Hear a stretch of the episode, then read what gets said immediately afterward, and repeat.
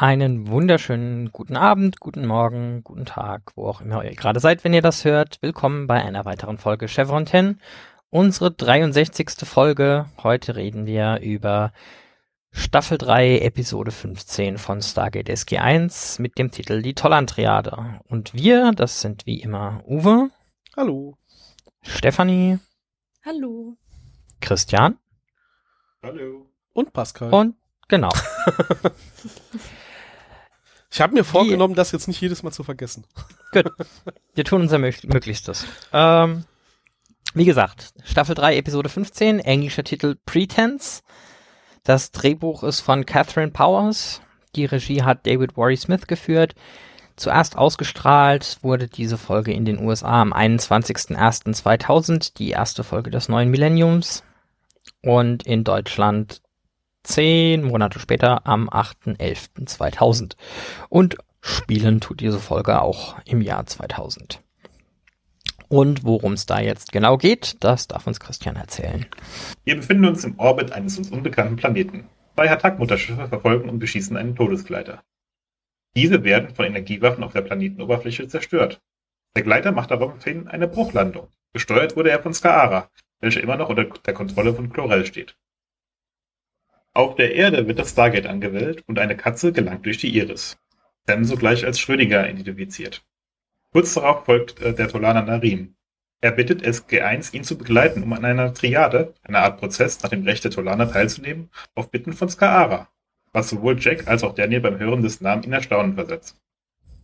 Auf Tolana können sie Skaara frei von der Kontrolle des Goa'uld begrüßen. Der Technologie der Tolaner sei Dank welche ihnen zusammen mit den Nox auch den Bau eines eigenen Stargates ermöglichte. Wir erinnern uns, auf dem neuen Planeten gab es zunächst keines. Zum Missfallen von SG-1 werden auch die Goa'uld unter der Leitung von Lord Zipakna als Verteidiger von Chlorel eingeladen. Die Triade soll entscheiden, wem die Kontrolle von Skaaras Körper gehört.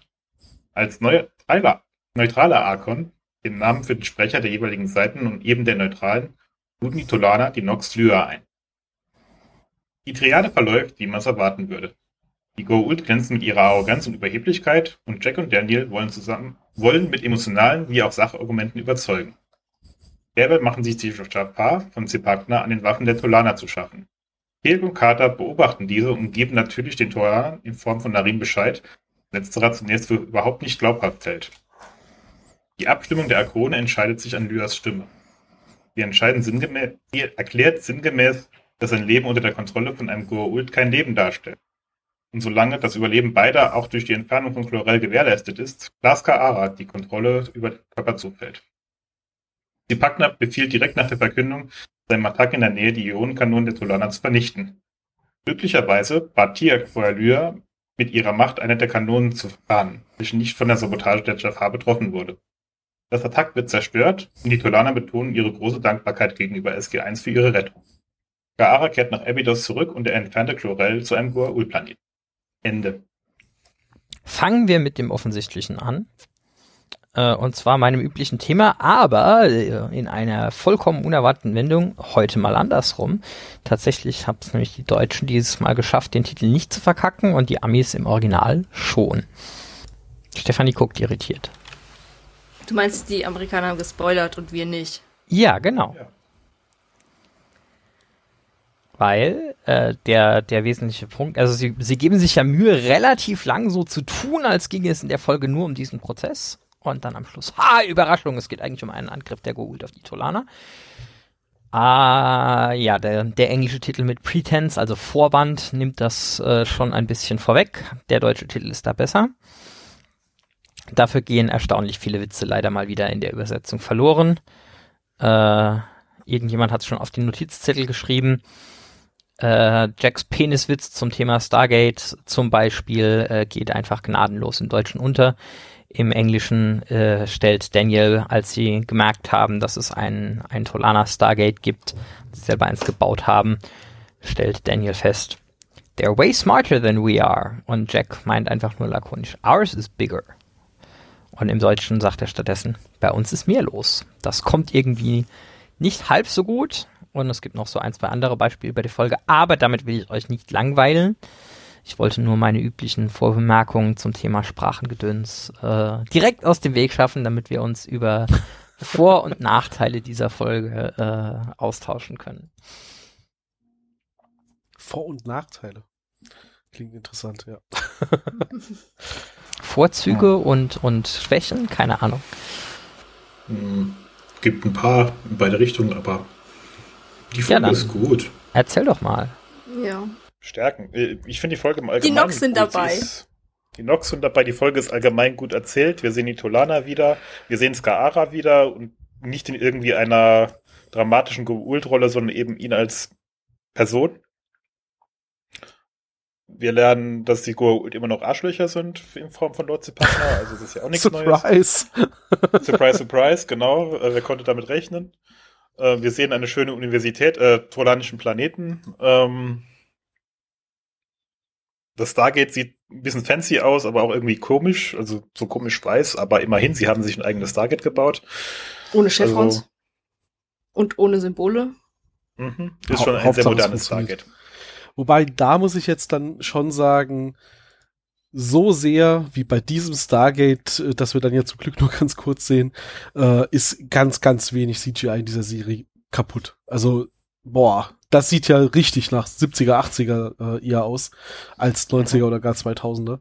Ich weiß nicht, was da schiefgegangen ist. Ähm, die haben irgendwie ein gefühlt, ist es pixelig, es ist falsch belichtet und es sieht sehr zweidimensional aus. Ich weiß nicht, was sie da kaputt gemacht haben. Sie haben ja die äh, üblichen Stargates, so wie wir sie kennen, sind ja in manchen Folgen auch ähm, künstlich hinzugefügt in die Landschaft. Gut, da nehmen sie dann vielleicht im Zweifel äh, ja, Bildmaterial, das sie haben und, und äh, blenden das irgendwie nur ein und das hier ist vielleicht am Computer entstanden, mag sein. Aber ich habe so das Gefühl, in den 2000er Jahren habe ich Videospiele gespielt, die, die realistischer aussehen als das. Ist ein bisschen schade, aber ja. Ist ja auch schon ein paar Jährchen alt. Ja, das ist die Stargate Next Generation. Weil, wenn irgendwo Next Generation dran steht, ist das CGI auch so. Ja, das stimmt. Nein, das hatte ich nicht gemeint, aber äh, die, die nächste Stargate-Generation. Also nicht, weil das jetzt vom CGI her schlecht aussieht, sondern einfach, weil es sehr schlicht ist. Keine, weißt du, wenn sie so ein Modell gebaut hätten, mhm. hätten sie viel weniger Probleme gehabt, das auch irgendwo hin zu transportieren, weil sie hatten keine beweglichen Teile. Vielleicht. Das auf jeden Wenn Fall. Wenn wir ja, nächstes Stargate als Stargate-Generation sehen, ähm, wäre das vielleicht eine Option. Mhm. So als vierte Generation der Stargates. Ich meine, die Antiker sind ja aufgestiegen, die bauen keine neuen Stargates mehr. Und wer sind dann die Rassen, die neue Stargates bauen? Sure. Die Menschen. Die, die Tolaner, die es nicht mehr gibt. Die, ja, wir vielleicht, aber erst in. Ja, die Tolaner, sagst du genau richtig, die gibt's halt leider nicht mehr. Ähm, die Nox gibt's ja theoretisch noch. Ist die Frage, warum überhaupt jemand da jetzt bauen sollte, neue. Also zumindest mal wir Menschen kommen ja ganz gut damit aus, die einfach einzusammeln und neu zu verteilen. Oder äh, die, die Baal mhm. eingesammelt hat, neu zu verteilen, auch gut. Ja, was halt gerade so da ist. Das letzte Mal, dass wir die Nox sehen. Das ist mhm. traurig. Ja. Mhm. Ich hatte mich sehr gefreut. Ähm, habt ihr gesehen, wenn ähm, man die einzelnen Bereiche sieht, die für die äh, Teilnehmenden an der Triade sind, dann hängen im Eingangsbereich so Flaggen. Ja, ein schönes äh, Erdensymbol haben sie da als Flagge. Ja, und bei Chlorel war, bei äh, Chlorels Kaara war beides das äh, Symbol von Apophis für den Goa'uld und das Symbol für Abydos für Skaara. Das ist schon sehr hübsch, ja. Aber auch das äh, Symbol, was sie für die Nox gewählt haben, fand ich sehr, sehr schön. Obwohl die Farbe jetzt nicht meins war, aber da haben sie sich schon Mühe gegeben. Es gab überhaupt mal ein Symbol für die Nox. Mhm. Ja, und wir wissen jetzt auch, dass die Tolaner sehr viel Wert auf Inneneinrichtung legen. auf jeden Fall. Mhm. Wenn sie sogar sowas dann halt für eine Triade äh, sich die Mühe machen. Ja, das scheint ihnen ja was sehr Heiliges zu sein, die Triade. Also mhm. es, ist, es steht bei denen sehr, sehr hoch in der Rechtsprechung. Es wirkt jetzt noch teilweise ein bisschen befremdlich, wie das so von der Struktur ist. Es halt, wirkt halt eher wie so ein Schöffengericht, was in unsere Rechtsprechung übersetzen würde. Aber ich sag mal, das ist okay. Eben für so ein weit entwickeltes technologisches Reich, sage ich jetzt mal so. Ja, also ich meine, im Endeffekt haben sie ja diese Rollenaufteilung, die kurz beschrieben wird, wie ja jeder, äh, jede der Seiten hat einen Anwalt und dann gibt's noch einen Richter. Ähm, wobei dann ja, also das, das Richter gibt's ja so in der Hinsicht nicht. Es gibt ja nur die zwei Anwälte, Verteidiger für die jeweiligen Seiten und einen neutralen Anwalt genau und Verteidiger. Ich, ich glaube, Daniel äh, zieht am Anfang diese Analogie, aber doch, dass die, dass der Neutrale quasi sowas wie der Richter vom Gericht ein neutraler Dritter und die zwei Parteien halt. Und das setzt ja für uns auch schon so ein Bild. Man hat ja schon das Gefühl, erst einmal, ähm, am Schluss, jetzt egal, ob der Richter allein entscheidet, aber selbst wenn du jetzt davon ausgehen würdest, im Zweifel wird das mehrheitlich entschieden, es gibt die zwei Seiten und du musst halt diesen dritten Neutralen dann überzeugen. Und mich hat es ähnlich wie die Protagonisten in der Geschichte dann doch überrascht, als plötzlich die Aussage kam, ja, ja, das Ding hier ist vorbei, wenn ihr einen Konsens gefunden habt. Was ja hauptsächlich den Sepakner ein bisschen schockiert hat. Mhm. Ja, Weil, ja, die sind äh, schon auf dem Weg, um mich abzuholen. Ja. So läuft das hier nicht. Genau, der Szene war das ja, weil genauso wie Sepakner natürlich weiß, dass die Menschen auf keinen Fall äh, seinem Vorschlag vorstimmen, äh, zustimmen, ist es natürlich auch umgekehrt. Also wir haben ja hier einen Fall, wo eindeutig ein Konsens zu erreichen nicht möglich ist. Und äh, da würde ich behaupten, hat die Triade so ein ganz grundlegendes konzeptionelles Problem. Wenn es keine zusätzliche Lösungsmöglichkeit gibt, heißt es, du kannst einfach Verfahren haben, die nicht enden können. Weil wenn du wirklich alle auf eine Meinung bringen willst, wirst du das in sehr vielen Fällen, glaube ich, nicht schaffen, dass du da irgendwie mit einem Ergebnis rausgehst. Hier haben sie ja so ein bisschen gecheatet. Mhm. Sie haben das Problem dann damit gelöst, dass natürlich die ähm, wann war der Angriff vorher? Nee, der Angriff war doch erst nachdem die Urteilsverkündung war. Ja.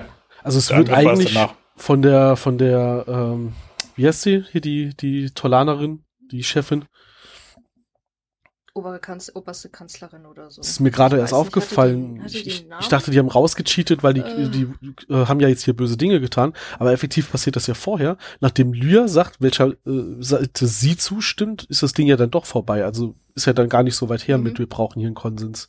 Wir brauchen eigentlich nur einen Konsens, äh, solange sie packen. Vorgetragen ja. und wir können jetzt nichts weiter mehr dazu sagen. Und dann ist ja dann doch wieder plötzlich ein Mehrheitsentscheid quasi, ne? Ja. Wie gesagt, und bei zwei gegen, wirklich gegensätzlichen äh, Arkonen äh, auf den beiden Seiten bedeutet halt eine Mehrheitsentscheid dann ja doch, dass am Schluss der neutrale Arkon als Richter das Urteil fällt. Würde ich mal sagen. Travell. Danke. äh, wie ist das eigentlich? Haben wir, ich bin, gerade überlegen, Lia, also wir sehen zum letzten Mal eine Nox. Wir haben, ja sowieso, sie haben wir gesehen noch in Enigma. Sonst glaube ich auch keinen. Das heißt, sie ist sowieso, sie, sie sehen wir dreimal und sie ist aber auch die einzige, die wir nach die Macht der Weisen überhaupt noch mal sehen, oder? Hm? Mhm. Ja. Tja, kein Ferengi mehr vorgekommen. Schade. Nee, müssen ohne Ferengi auskommen. ähm, ja, ich, ich habe so das Gefühl, mit den Nox wussten sie halt einfach nichts anzufangen von ihrer Art, wie sie sie jetzt beim ersten Mal gezeigt haben, das weiterzuführen. Dieses abgehobene, super pazifistische, äh, wussten sie damit so, so richtig zu integrieren. Also Weil ja. Jetzt, die haben ja in der, in der ersten Folge auch schon direkt von den Nox aus klargestellt, dass sie eigentlich keinen Kontakt haben möchten. Also sie haben es da ja relativ gut von vornherein eingebaut, dass es unwahrscheinlich ist, dass man sagen, überhaupt noch mal mm, mit ihnen zu tun hat. Wir wollen eigentlich nicht. Und wir der einzige für uns. Ja. Der einzige Grund, warum wir überhaupt noch mal was mit ihnen zu tun haben, war ja dann zweimal wegen der Tolaner. Weil die gesagt haben, ja. okay, wir sind auf die Erde gestanden, wir brauchen Hilfe, lass mal Lyra fragen. Aber wir haben hier einen Streitfall, wir brauchen einen Neutralen, lass mal Lyra fragen. Vielleicht hätten wir die Nox noch häufiger gesehen, wenn die Tolaner irgendwie äh, überlebt hätten. Wer weiß. Aber wir haben halt mhm. sonst keine Möglichkeit, noch auch mit den Nox ja Kontakt nicht. aufzunehmen. Sie breiten sich auch nicht in der Galaxis aus, dass man sie zufällig treffen könnte. Also in Universe ergibt es irgendwo Sinn, dass man sie nicht nochmal sieht. Ich finde es aber trotzdem schade und ähm, wenn ich so drüber nachdenke, immer mal wieder überraschend, dass wir da Staffel 1 einmal, Staffel 2 einmal und dann Staffel 3 einmal sie sehen und dann nie wieder. Ähm, sie sind sehr eindrucksvoll und, und äh, bei mir dann doch sehr verbunden mit der Serie, obwohl sie doch ja kaum eine Rolle spielen. Ja, weil sie halt diesen Rat bilden, ne? Die, die, die vier großen Rassen, weißt Die Antika, Nox, Mhm. Hm. Klar. Ja. Asgard. Gu- Gut, guter Punkt. Warum sind eigentlich die Menschen äh, quasi auf dem Sprung, eventuell es zu schaffen, The Fifth Race zu werden, aber nicht die Tolaner? Ähm, ich zitiere mich selbst aus unseren Notizen, äh, weil äh, Arroganz der Pfad zum Untergang ist. Klar, weil Arroganz auch keine der Eigenschaften ist, die wir als Menschheit gelingen. Äh, okay, hm, blöd. Meinst du, Psst. mei- mei- meinst du eventuell haben die Asgard schon gewusst, dass das mit den Tolanern nicht mehr lange hält und uns geben sie noch eine Chance, dass das noch, noch was wird? Vielleicht Zumindest sagen sie das. die Tolaner auch nicht so strebsam, dass sie zu diesen großen Rassen gezählt werden wollen. Ja, aber Weil sie könnten sich ja schon etablieren. Ich meine, wir haben ja gesehen, entweder sie oder die Nox oder sie zusammen haben ein Stargate bauen können. oh, die Sie Tolaner. wären technologisch wahrscheinlich so fortschrittlich, dass sie da reingehen würden. Ja. Ich habe gerade Hm. überlegt, ob die Tolaner vielleicht raus sind, weil die kein Interesse dran haben, viel mehr in der Galaxie zu bevölkern als ihren Heimatplaneten. Andererseits, die Nox sind auch Teil davon. Bei denen haben wir ja auch, wie gesagt, gut, wir wissen es nicht. Vielleicht haben die ihren eigenen Quadranten, wo sie super viele Planeten bevölkern und wir haben die halt nur nie gesehen. Ne? Oder sie machen irgendwie was mit den Furlingern, wer weiß. Vielleicht gibt's eine Ecke der Galaxis, wo Nox und Furlinger halt fröhlich miteinander leben mit ihrem eigenen kleinen Stargate-Netzwerk, das sie getrennt Mhm. haben von dem Rest oder komplett getrennt aufgebaut haben. So, äh, wir sind so pazifistisch, dass wir keinen Bock haben auf den ganzen Mist, den diese Menschen und diese Goa'uld und so da drüben tun. Wir haben uns in Mhm. unsere Ecke zurückgezogen, da haben wir Ruhe. Mhm. Dafür braucht man eine eigene Vorwahl oder so. Ja, Hm, Nee, Wer für die weiß. Nox ja jetzt nicht. Ja, für den Hauptplaneten, aber für den Rest. Wir wissen ja nicht mal, ob das ihr Hauptplanet war. Ich Vielleicht war das nur ein Außenposten. Satz im Kopf. Aber ihr seid doch Teil dieser Welt. Naja, Dann ziehen die Ents in den Krieg. Ja. Ich glaube, du hättest mit den Nox ein ähnliches Problem, wie du es ja auch mit den Asgard hattest. Ähm, würdest du sie an mehr Geschichten teilhaben lassen? Würdest du entweder in logische und moralische Konflikte damit kommen, dass sie sich überall raushalten, oder sie würden aufhören, sich überall rauszuhalten und dann hättest du wieder das Problem, dass sie zu mächtig sind. Genauso wie wir es ja bei den Asgard hatten. Bei denen war es ja nicht die Moral, sondern äh, da hat man dann halt einen anderen Grund gestrickt, warum sie sich nicht in den Krieg mit den Goa'uld einmischen. Und ich glaube, bei den Nox wäre es einfach ein ähnliches Problem gerannt. Äh, wenn die sich nirgends irgendwo jemals einmischen, dann ist es halt langweilig. Und wenn sie sich anfangen einzumischen, haben wir keine Handlung mehr. Das ist halt auch blöd. Du meinst, man muss dann irgendeinen äh, Feind von denen erfinden, damit sie dann nicht mehr so mächtig erscheinen? genau, die Furlinger. So. Ne. Nee, äh, ich hätte jetzt bei Nox, bei Nox eher an Borkenkäfer gedacht, aber Boah, im Erscheinungsbild. aber okay, ja, ich weiß was genau, was du meinst, ist klar. Das wahrscheinlich auch ein guter Grund, wieso man sie dann nicht weiter verwendet hat. Ja. Aber, was die Nox.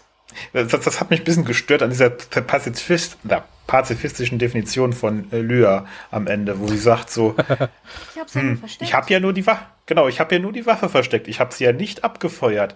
Mhm. Das ist schon ein bisschen sehr frei gestrickt an der Stelle.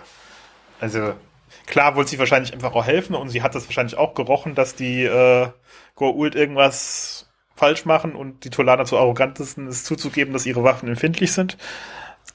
Das aber- zieht sich sehr stark auch durch diese Folge, dass die Tolaner sehr arrogant rüberkommen. ja, ja, ja, das Mhm. bauen sie hier schon sehr auf. Das, Das ist das große Thema dieser Folge. Aber Ja, ja. ich finde es schon naheliegend, weil äh, ich finde ja ein ehrlicher Pazifismus und jetzt sind wir halt, äh, muss man halt auch sehen, irgendwie im Jahr 2023, ein ehrlicher Pazifismus muss dir ja trotzdem irgendwie auch das Recht einräumen, dass du dich verteidigen darfst.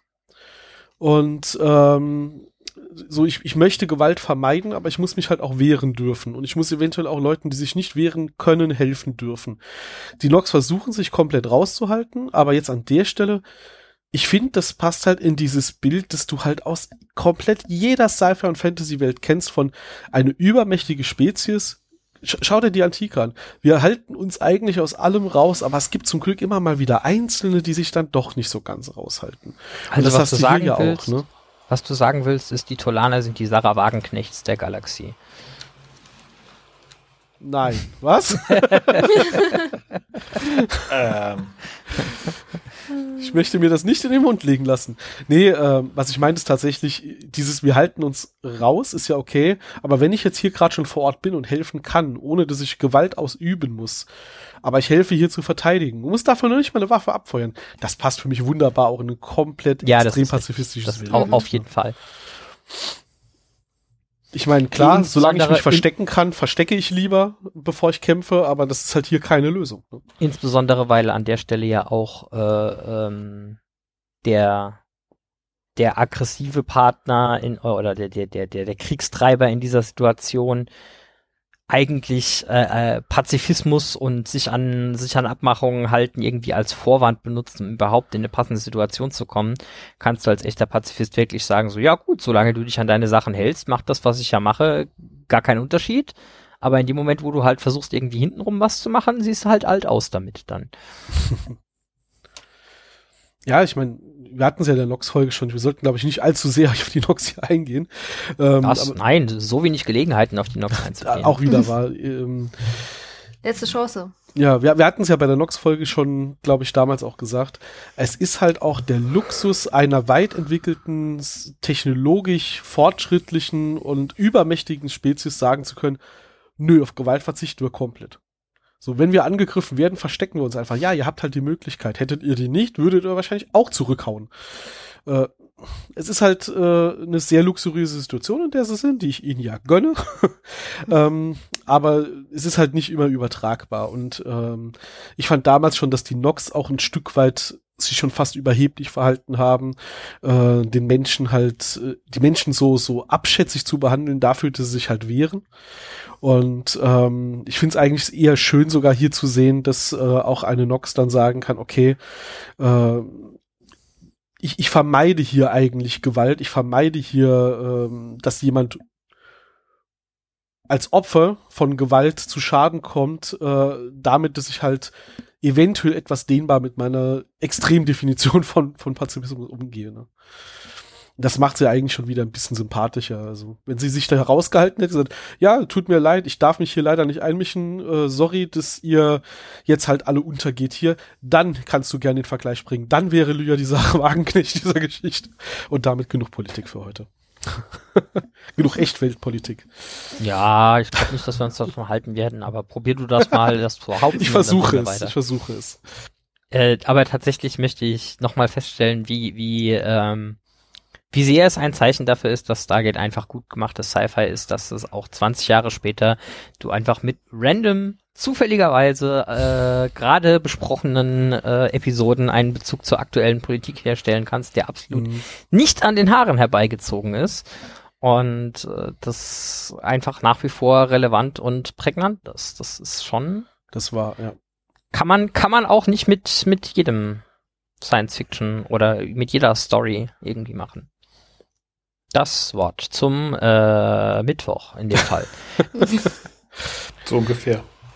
So, sollen wir noch etwas über die Technik, also hier sehen wir ja zum ersten Mal, was die Tolaner alles so drauf haben. Beim letzten Mal haben wir das ja nur sehr begrenzt gesehen. Wir können ein bisschen über deren Technik reden.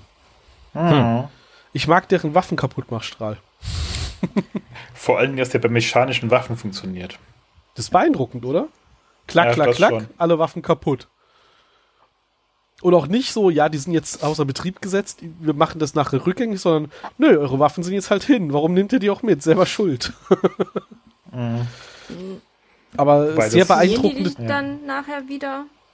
Also ich, äh, Narim formuliert das schon so, als wären die jetzt dauerhaft äh, beschädigt, un unbrauchbar gemacht. Ja, aber in der nächsten Folge, in der wir die Tolaner sehen, sagt er doch, die werden wieder funktionieren, wenn ihr wieder weggeht. Oder Echt? nicht? Erinnere ich mich Okay. falsch? Ich denke nicht.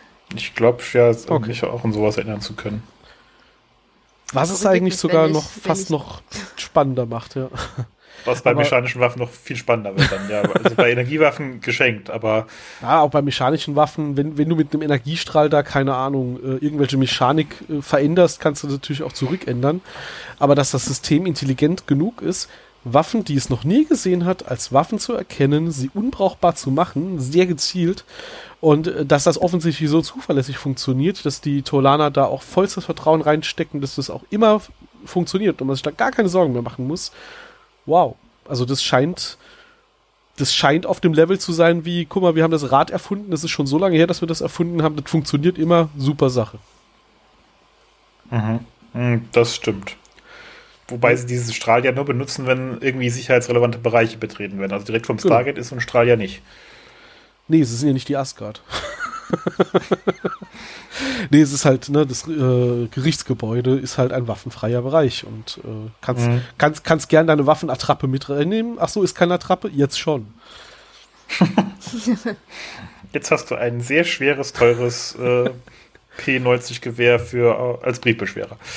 Aber auch so schön, wie, wie Jack dann halt auch sagt, äh, hättest du uns das nicht vorher sagen können? Und Narim komplett ehrlich und offen sagt, äh, ja, gut, äh, wusste ich jetzt nicht, das ist relevant, das äh, merke ich mir fürs nächste Mal. Ach, ihr habt ihr noch gebraucht, ja, sorry. Pech gehabt. Wofür denkt ihr, müsst ihr euch hier verteidigen? Für die, ähm, was war es, er hat hier jetzt mal reingeschrieben, äh, gibt es da auch, auch eine Geld zurück, wenn ihr nicht mehr lebt, Garantie. Genau. Ist ja auch ein bisschen Foreshadowing, ne? Ähm, Ja, so ein bisschen schon, ne? So, wir, wir glauben daran, dass unsere komplette Technologie dafür sorgt, dass wir uns hier um nichts Gedanken machen müssen. Kommt ja mehrfach in der Folge vor. Ähm, Tierk sagt ja auch, sie hatten schon seit mehreren Generationen keinen Krieg mehr, mh, die Tolaner. Was nicht gut ist. kein, kein internen Krieg vielleicht, ne? Äh, nein, Auch er allgemein. spricht allgemein von, Ah. von keine Krieg, keine so großen Konflikte, dass sie ähm, da strategisch denken würden und Mhm. Dinge hinterfragen. Heißt aber natürlich, dass die sich, so wie es ja den Eindruck macht, äh, auch genauso wie die Nox aus allem raushalten. Nur werden die Nox ihre äh, Städte einfach verschwinden lassen, haben die Tolaner halt gen genügend große Wummen, dass keiner ihnen zu nahe kommen kann. Ja. So Außer man, außer man stellt sich daneben und schaltet sie aus. Ja. Nee, aber so als, als Perimeterschutz zu sagen, so, ja, wir greifen jetzt hier keinen an, aber wenn ihr uns angreift, dann verdampfen wir euch halt. Äh, Aber wie haben die Jafars geschafft, so schnell zu allen Kanonen zu kommen und die zu markieren?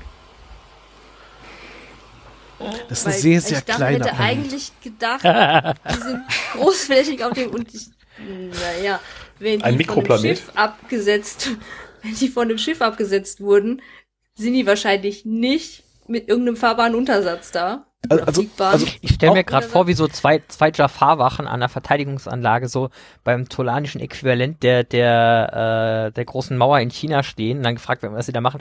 Ey, wir sind wegen dem Prozess in New York da. Jetzt muss man Aber auch sagen, auch, gedacht, auch Sightseeing. Unser Chef braucht uns gerade nicht, also machen wir ein bisschen Sightseeing. Mhm. Haben Sie noch Tipps für uns, was wir uns noch anschauen könnten? Die, Die Kanone Wunder da hinten von links ist doch Tolana. ganz schön. Geht die doch mal anschauen. ich stelle mir das echt vor, wie die in voller Montur halt äh, so auf so einem Doppeldeckerbus, der oben offen ist, sitzen, da so einmal durch London fahren. Ah ja, schön hier. Weißt, weißt du, bei der, bei der Arroganz der Tolaner kann es sogar wirklich sein, dass es eine, eine Kanonentour gibt oder so. so. Hier in den, steigen Sie in Bus 100 ein. Der fährt sich von Kanone A zu B. Bitte einsteigen. Jafar zu Ihrer Linken, bitte. Aber auch wenn die Tolaner sagen, eine einzige dieser Waffen kann den ganzen Planeten verteidigen, also entweder dreht dieser Planet sich sehr schnell oder das kann irgendwo nicht stimmen. Also ab einem gewissen Winkel würde ich behaupten, auf der anderen Seite des Planeten hilft dir die Kanone nichts mehr, wenn über dir ein Raumschiff landen möchte. Okay, andere, andere Geschichte an der Stelle. Eck. Ich wollte ja nur ja sagen, du musst nicht den ganzen Planeten ablaufen. Vielleicht ist das ein sehr kleiner Kontinent, dann ist ganz viel mehr und irgendwo ist noch ein Kontinent, aber der interessiert uns halt nicht. Ja, man muss außerdem auch sagen, dass wir äh, das äh, Planeten grundsätzlich immer nur aus dem, was du in laufbarer Distanz des Stargates hast, bestehen, ist ja ein, ein allgemein verbreitetes Phänomen und fairerweise in dem, Satz, in dem Fall sogar vielleicht plausibel. Ja. Es war ja durchaus schon so, dass von den Tolanern nicht mehr allzu viele übrig waren, als sie hier umgesiedelt sind, wie man dran gesehen hat, dass der Planet irgendwie wortwörtlich in Schutt und Asche lag. Ähm, entsprechend kann es einfach sein, dass sie hier nur irgendwie vier Städte auf dem neuen Planeten haben Mhm. und die sind halt mit einem Ring aus. Äh, Wir wissen ja nicht, wie viele sie das evakuieren konnten. Die haben nur gesagt, Mhm. die sind die letzten, die noch übrig sind und die haben wir gesehen am Tor. die, die zurückgeblieben es kann sind. wirklich sein, wenn das die halt können nur ein den paar. kompletten Rest ihres Planeten evakuiert haben. Aber selbst Das da wissen wir nicht, richtig. wie viel der komplette Schiffen Rest des so. Planeten ist. Ne? Es kann trotzdem sein, dass das halt nur fünf Millionen Tolaner sind und die passen halt ein paar Städtchen.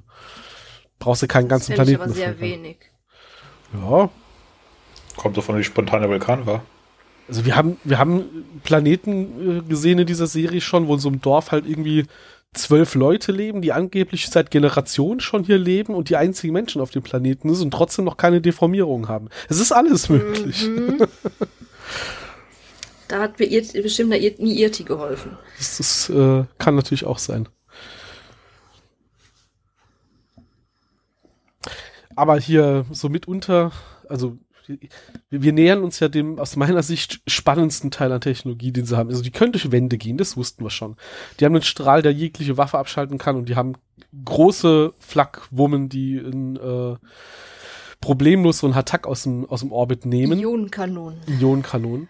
Ähm, aber ich finde es ja richtig beeindruckend, dass sie aus dem Stegreif sich hingesetzt hat, ir irgendein Nerd hingesetzt hat und so, hör mal, guck mal, da hier, das ist so ein Goa'uld äh, in so einem Menschen, bau mal bitte einen Apparat, den wir dem umhängen, der komplett diese, diese Beziehung zwischen Symbiont und, und Wirt äh, steuern kann und verhindert, wer mit wem redet und sogar erkennen kann, wer gerade redet. Und ähm, wie lange habe ich Zeit, äh, Captain? Ja, Scotty, bitte bis morgen. Ja, ich mach's bis nachher. Also, cool. Oder, o- oder soll uns die Geschichte sagen, die haben sowas auf Vorrat da liegen, weil sie die Goa'uld auch schon länger kennen? Ich hatte Nein. nicht, also, warum sollten so. sie, ne? Das ist ja jetzt irgendwas, was sie da für diesen Prozess entwickelt haben. Finde ich beeindruckend. Die können was. Das ist ja keine Waffe. Warum geben sie uns nicht ein paar von denen mit? Das wäre so nützlich. Weißt du, stehst vor Baal, so, hallo Baal, äh, ich will dir nicht wehtun, aber zieh das mal kurz über. Nachdem wir keine Ahnung haben, wie das Gerät funktioniert, du kannst fast jede Technologie irgendwie in eine Waffe umwandeln, wenn du dir genug Mühe Das gibst. stimmt. Ich habe ja gerade schon ein Beispiel genannt, wie es quasi als Waffe genutzt wird. Und sie haben auch, glaube ich, gesagt, dass sie äh, allgemein keine Technologie Ja. an niedere Spezies weitergeben. Und wenn du nur die Energiequelle aus dem Ding nimmst und eine Bombe draus baust. Ja, von, so, ne? von allem anderen abgesehen, das muss ja äh, irgendeine Form von, äh, ich sag jetzt mal, äh, Gedankenkontrolle eigentlich sein, weil das Mhm. muss ja irgendwie neurale Impulse von der einen Persönlichkeit unterdrücken und von der anderen nicht, äh, damit du da trennen kannst. Und das kannst du bestimmt so anpassen, dass du da irgendwie fancy Shit für äh, äh, gedankenlose Drohnensoldaten draus bauen kannst oder so. Oh, ja, ja. Oder äh, ist als, als Strahlenwaffe einfach so, du, du hältst das irgendwie so in, in den Raum und äh, hier bei dem Treffen der ganzen Systemlords, äh, Daniel kommt rein, drückt auf den Knopf, Knopf und plötzlich äh, werden die ganzen äh, Wirte wach. Hätte schon was, ja. Ja, Daniel könnte sogar übersetzen. Ja gut, ich meine, der eine spricht halt altes Chinesisch und die anderen sprechen alle altägyptisch. Das, das kriegt er beides hin, ja. äh, außer Osiris, sie spricht feinstes Englisch. Wie ist Chlorel eigentlich von dem Schiff runtergekommen, ganz am Anfang? Wer ist von welchem Was? Schiff runtergekommen? Ja, Chlorel stürzt in einem Todeskleiter ab, aber Ja, das war doch gefaked, dachte ich. Das, das Ganze war doch von vornherein irgendwie ein Fake, äh, damit Sipagna äh, den, den Planeten platt machen kann. Was, echt? Kann man gut annehmen, das stimmt. ja, Das- aber Ja, warum sollte in sonst- der also- Hinsicht Chlorel Heruur unterstützen? Äh, weiß ich, weiß ich nicht, aber seine Alternativen sind begrenzt. Apophis ist äh, noch Ja, nicht lang wahrscheinlich genug weiß wieder er da, nicht. dass das zu ihm durchgedrungen Wahrscheinlich sein weiß müsste. er gar nicht, dass Apophis noch wieder lebt.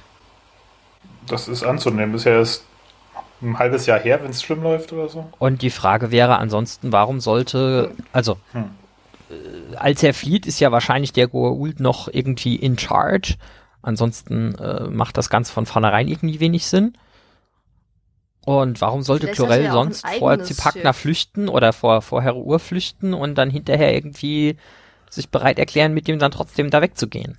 Das ist ja, das muss gefaked sein, Naja, meines Ich glaube Erachtens. nicht, dass er sich freiwillig dazu bereit erklärt hätte, dann mit dem weg. Also ich, ich, ich sehe deine, deine Probleme, diese Story, die sich uns hier auftischen, zu glauben. Aber für diese, sag ich mal, ich nenne es jetzt mal Verschwörungstheorie, ähm, das wäre ein verdammt guter Plot, der aber beinhaltet, dass du äh, effektiv äh, Chlorell in Lebensgefahr bringst, auf diesen Planeten wirfst, ähm, du weißt, dass das dann irgendwie zu einem Grund führt, dass jemand eingeladen wird, mit Jafar dahin zu kommen. Woher sollten die das wissen? Boah, ich weiß nicht, ob, ob woher die all diese Infos schon haben sollten, um zu wissen, dass dieser Plot zu irgendwas führen kann. Plus zwei Hatak gehen drauf. Ja, und wir wissen, wie das für Apophis geendet hat. Also, ähm, Heru hat sich damit keinen Gefallen getan. Ja. Als Apophis, ähm, der ja damals eigentlich weit mächtiger war, äh, bei dem Angriff auf die Erde zwei Mutterschiffe verloren hat, ähm, war der quasi Gut, ich, durch. Ja, aber das war ja nur so äh, dem, dem Ding von beschädigter Ruf. Diese einfachen Tauri haben es geschafft, zwei deiner Schiffe zu zerstören. Ich glaube, bei den Titolanern hat man da schon noch mal einen anderen Anspruch. Ich glaube, es ging auch darum, dass er diese zwei Schiffe verloren hat. Hm. Aber was war jetzt nochmal die Erklärung, warum Chlorel da gelandet ist? Gebruchlandet ist? Der ist vor Heruur geflohen. Er muss ja eigentlich aber quasi, entweder ist er mit dem mit dem Gleiter von Heru, einem von Heruurs Schiff geflohen oder er hatte ein eigenes Schiff, das schon zerstört wurde und der ist dann von dem Schiff mit dem Gleiter. Dass runter. das seine Rettungskapsel war. Und das widerspricht ja nicht unbedingt, dass er dann Zipakna ruft, um, um geholfen zu bekommen, da wegzukommen.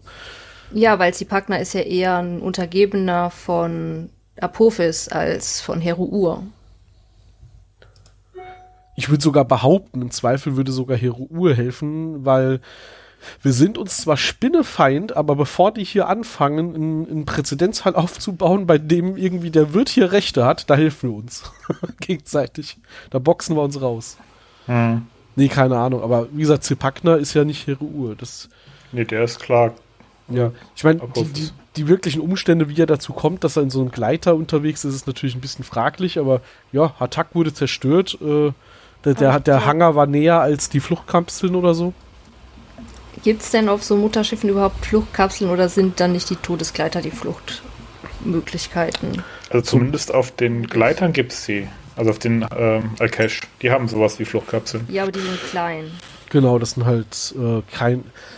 Ja, ich würde mal sagen, am Anfang der Serie, zu dem Zeitpunkt, wenn der ganze Spaß hier losgeht, ähm, brauchen die das nicht. So, wir haben zwar Krieg miteinander, aber pff, da schicke ich sowieso nur so ein paar Jaffa mit dem Schiff vorweg. Äh, und ich als Gott persönlich bin ja selten mit vor Ort. Ähm, eigentlich haben sie erst einen Bedarf, dass sie sich auch als mal als Gott in Sicherheit bringen müssten, wenn halt ein paar Menschen versehentlich sich auf ihrem Schiff hat, äh, verlaufen.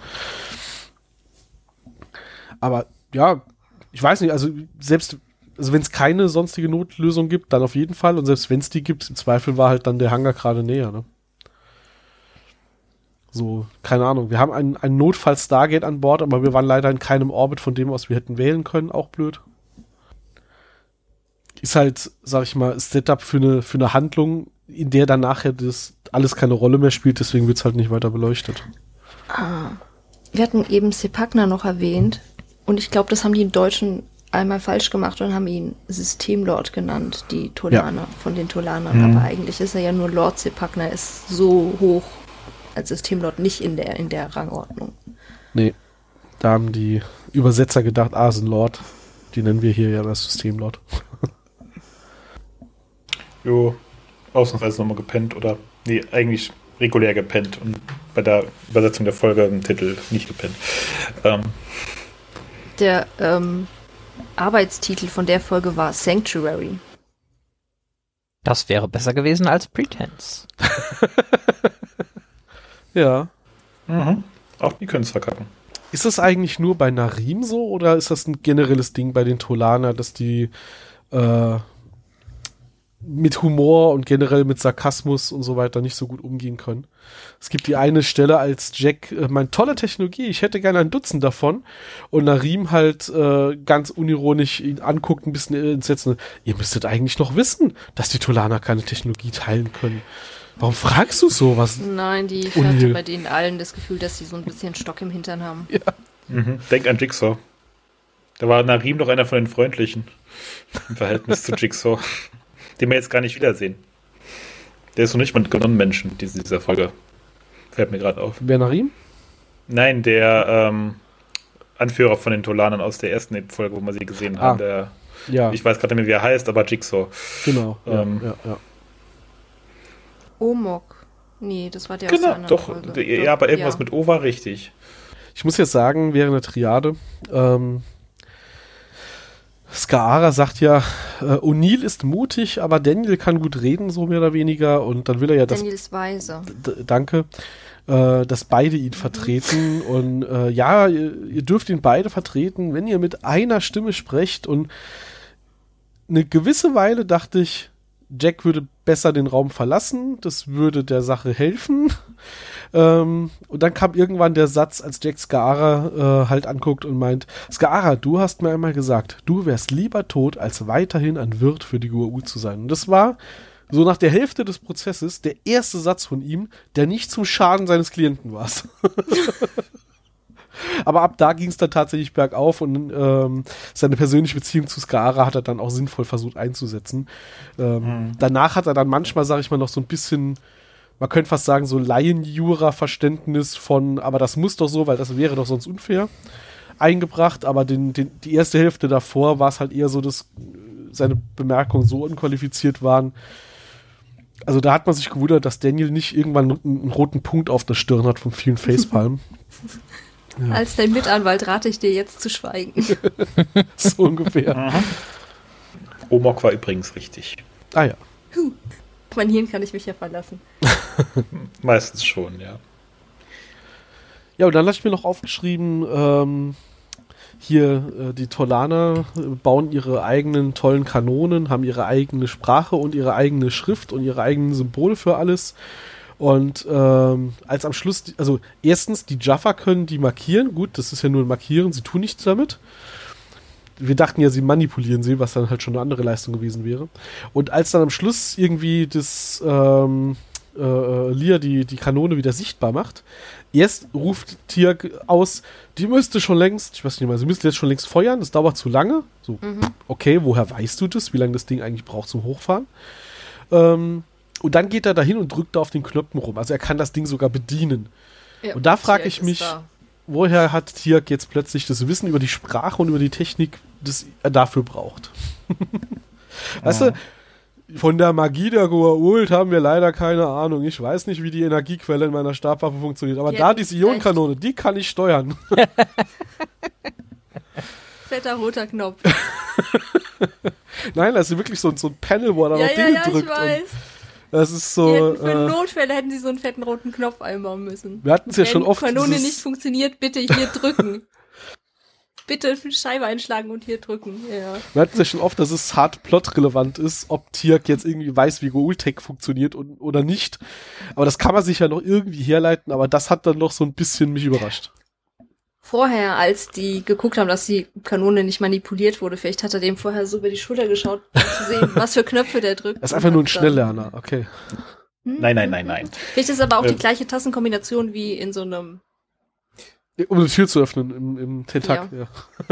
Nee, nee, nee. Er, er, er hat Gur Ultranslate benutzt und auf Tolana war der Mobilfunkempfang halt gut genug, dass er da das auch benutzen konnte. Auf den anderen Planeten, wo er das dann nicht kann, ist halt kein Mobilfunk ausgebaut. Die sind halt Deutschland oder so. In der Äh, Hinsicht. Äh, Ist, ist, ist Goa'uld Translate jetzt ein, ein Online-Dienst oder ist das ein Netzmerkmal von Larvenfunk? Ja. Beides. Der Larvenfunk funktioniert auch nur, wenn das entweder die Larve nahe genug dran ist für Direktkommunikation oder der Mobilfunkempfang ausreichend ist, dass die Larve über Subraum oder halt über LTE äh, schnell kurz die andere Larve anfunken kann. Funktioniert Larvenfunk Zählt das auch mit eigentlich? Bluetooth?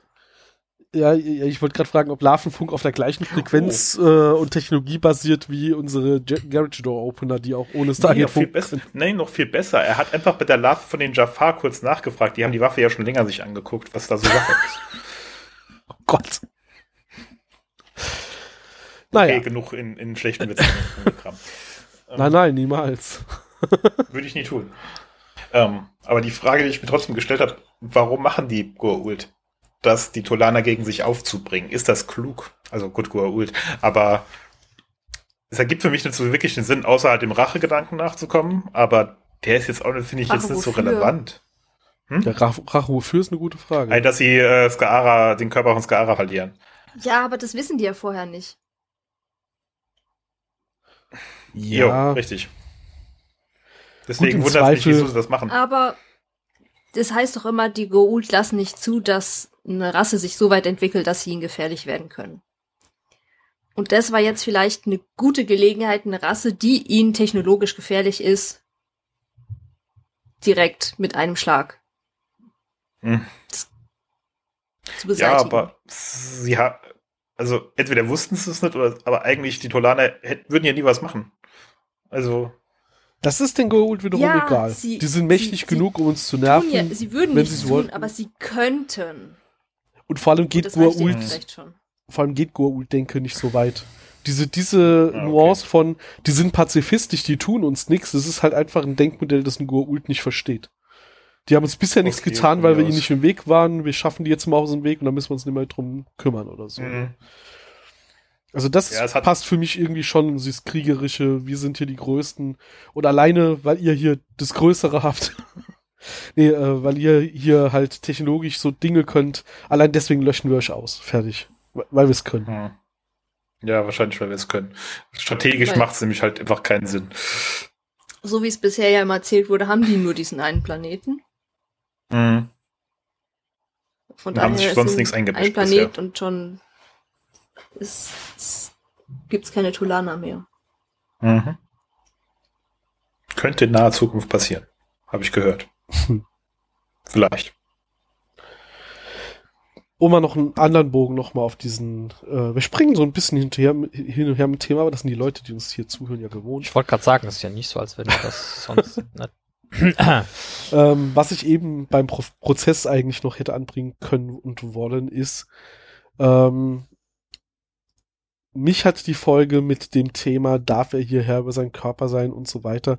Dieses ganze Thema, das hier verhandelt wird, hat mich natürlich sehr an Star Trek A Measure of a Man äh, erinnert. Diese ganze Folge von hatte Data ein äh, hat Data Persönlichkeitsrechte, weil es wird ja hier in großen Teilen der Verhandlung nicht darüber gestritten, wer den Körper äh, bewohnen darf, weil er das darf und der andere nicht, sondern es wird ja sehr viel darüber diskutiert, ob der Wirt überhaupt noch irgendwelche Persönlichkeitsrechte haben kann. Und das fand ich schon, ich weiß nicht, ob das den Autoren so im Sinn war, aber äh, für mich war das schon äh, gefühlt eine starke Anlehnung an Measure of a Man. Äh, wir diskutieren jetzt erstmal, ob, ob diese Entität überhaupt Grundrechte haben kann und darf. Und dann reden wir drüber, ob wir sie weggeben dürfen, aber vielleicht brauchen wir das ja schon gar nicht mehr. Ich meine, ist natürlich jetzt auch ein Thema, das in anderem Sci-Fi und in anderem Fantasy und so weiter auch schon öfter vorgekommen ist. Ist jetzt kein Trope, das Star Trek erfunden hat, aber zumindest mal jetzt in meiner äh, Trekkie-Birne äh, sehr stark damit verknüpft natürlich. Ja, in dem Fall resultiert es ja mehr aus der Arroganz von den Goa'uld heraus, dass die halt sagen, ja, der Mensch ist halt eine niedere Spezies. Weniger weit entwickelt. Genau. Und die Goa'uld sehen sich halt als höher entwickelt. Das war ja jetzt bei Star Trek an der Stelle anders, aber die Parallelen, ja, sind natürlich trotzdem da. Ja, ich mein, richtig. äh, äh, Zipakner argumentiert ja schon mit, ähm, so wie für Menschen halt in, in, in Rind halt ein Vieh ist und keine Persönlichkeitsrechte hat, so ist für uns halt so ein Mensch halt nichts, was Persönlichkeitsrechte hat. Und so argumentiert halt auch Maddox, dass äh, der Roboter hier vor mir, der Androide, keine Persönlichkeitsrechte hat. Ähm, weil wir, ist halt kein Lebewesen in unserer Definition von Lebewesen. Mhm. Mit beliebig austauschbarer Perspektive, wo ich die Grenze ziehe. Ne? Mhm. Deswegen, also, ja, wie gesagt, das ist jetzt kein neues Thema, aber bei mir hat so ein bisschen die Vibes davon gehabt. Ja, ja, irgendwo schon.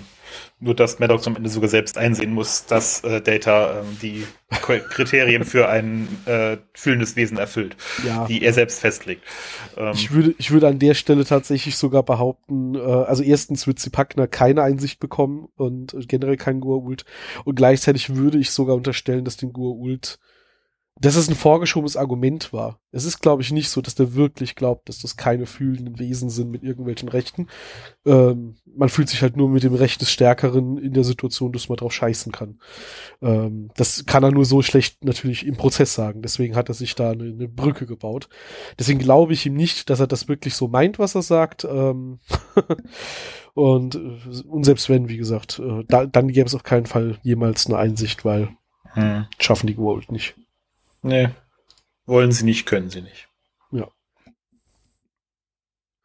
Es wird aber ja nochmal betont, äh, dass die Ult auf jeden Fall hauptsächlich Dinge erobern und, wenn wir schon bei der Star Trek-Analogie sind, äh, assimilieren und noch nie irgendwas selbst geschaffen haben. Stimmt ja nicht ganz. Wir werden später noch rausfinden, dass es durchaus äh, Wissenschaftler äh, gibt bei den Goa'uld. Aber sagen wir, den Großteil ihrer Technologie haben sich ja dann doch hauptsächlich angeeignet und im besten Fall noch äh, reproduziert. Ne? Mhm. Wobei wir das auch nicht wissen, ob sie jemals wirklich selbst was geschaffen haben, so, oder ob der einfach nur verfressen wie Sau war, wenn wir von Neros reden. Ja, wir haben ja den, wir haben IRT, also die, wir haben ja auch Technologie, die neu entwickelt, verändert wird und, und ähm, sie nehmen ja nicht nur Nutzen, äh, sondern sie rekombinieren mindestens auch mal noch was. Aber ja, im Endeffekt sind sie halt aus, aus, aus dem Tümpel rausgekrochen und haben gesagt, oh cool, Jetzt habe ich einen Körper mit Daumen, der hat sogar hier schon Werkzeuge, lass uns die mal nutzen. Wahnsinn. Ähm, da du die Borg erwähnt hast. Ja. Ähm, Brad Wright hat ähm, den Vergleich gezogen, dass das fast wie äh, die Picard-Geschichte aus The Next Generation ist, wo äh, Picard von den Borg zurückkehrt. Uh. Mit Skaara und. Ja, das stimmt das stimmt. Ich meine, äh, mhm. Picard war natürlich, also Lukutus war natürlich der erste, äh, bei dem wir das erlebt haben. Später gibt's weitere und äh, in ganz neuen Star Trek-Serien sogar viele äh, Xbox, die wieder zu Mensch werden. Ne? Ähm, aber ja, stimmt, die Parallele ist natürlich noch naheliegender. Da ist der, der, der, der fremde Geist, der mich steuert, dann halt nicht ein eigenes Individuum nochmal, sondern halt irgendwie so ein Kollektiv. Aber ja, ja, ist was dran. Mhm. Ja, weil du gerade erwähnt hast, habe ich gedacht, ich muss das noch in. Ja, ja, ja, ja. Auch mit dem Verschmelzen und äh, Wissen übertragen und mitnehmen und äh, unterdrücken der eigenen mhm. Individualität. Da ist schon, schon viel drin, was, was eigentlich sehr ähnlich ist, das stimmt. Und da stellt sich jetzt aber die Frage, was wird aus Kaara? Inwiefern? Also ich weiß, wie es mit ihm endet, aber das will ich jetzt nicht spoilern. Vielleicht hat das ja jemand noch nicht gesehen. Ja, aber was. Wenn ja, ihr habt noch ungefähr drei Jahre Zeit. ja, was meinst du, Stefanie? Nicht länger? Mhm. Ähm, was macht er in der Zwischenzeit? Geht zurück nach Abydos und führt dort ja, seinen Stamm an. Aber er hat dieses ganze Wissen der, des Goa'uld noch in sich. Mm, jein, jein. Es ist ja nicht so, als würde er Wissen übertragen bekommen von der Larve. Er hat halt viel miterlebt. Ja, aber Sam hat ja die Erinnerungen auch von Jolina. Das war aber eine Tokra. Die da. Ja, aber trotzdem, nur weil das Tokra ist, heißt es ja nicht, dass die Goa'uld ihr Wissen nicht auch, also dass dieses Wissen nicht auch bei Skara zurückgeblieben ist. Das stimmt schon. Weißt du, das ist ja kein Unterschied zwischen, oh, Tokra, ich übertrage jetzt mein Wissen, weil ich bin nett. Das oder wissen wir nicht. Das könnte schon ein, ein willentlicher Akt klein, sein in die Richtung, aber. Glaube ich nicht. Weil die teilen ja beide ihre Gedanken, Erinnerungen, Gefühle. Ja, ja. Also, Hoffe, ich, äh, ich, lass es mich so formulieren. Äh, SG1 ist smart genug, ihn von Tolana aus direkt nach Emidus zu schicken, weil in dem Moment, wo sie ihn für eine Sekunde auf der Rampe stehen haben im Cheyenne Mountain, steht Harry Mayborn da und sagt, den nehmen wir mit, den müssen wir befragen. Ja, und das haben sie vermieden. er trägt ja schon die Klamotten von den Tok'ra. Wieso ist er also vielleicht nicht zu den Tok'ra, um denen in Informationen zu geben? Ja, weil er nach Hause will und er selbst wahrscheinlich mit vielem, was er da gelernt hat, gar nichts anfangen kann, weil das halt alles Magie für ihn ist. Er müsste jemanden, der das einordnen kann, davon erzählen können. Und das tut ja, er nicht, weil er nach Hause schreiben kann. Er nicht. nicht. Ja, also genau, er, er, er kann es nicht aufschreiben, er will halt auch äh, nichts mehr damit zu tun haben, er will nach Hause zu seiner Familie. Aber wer weiß, vielleicht gibt's ja. Ja, aber er hat, der war ja?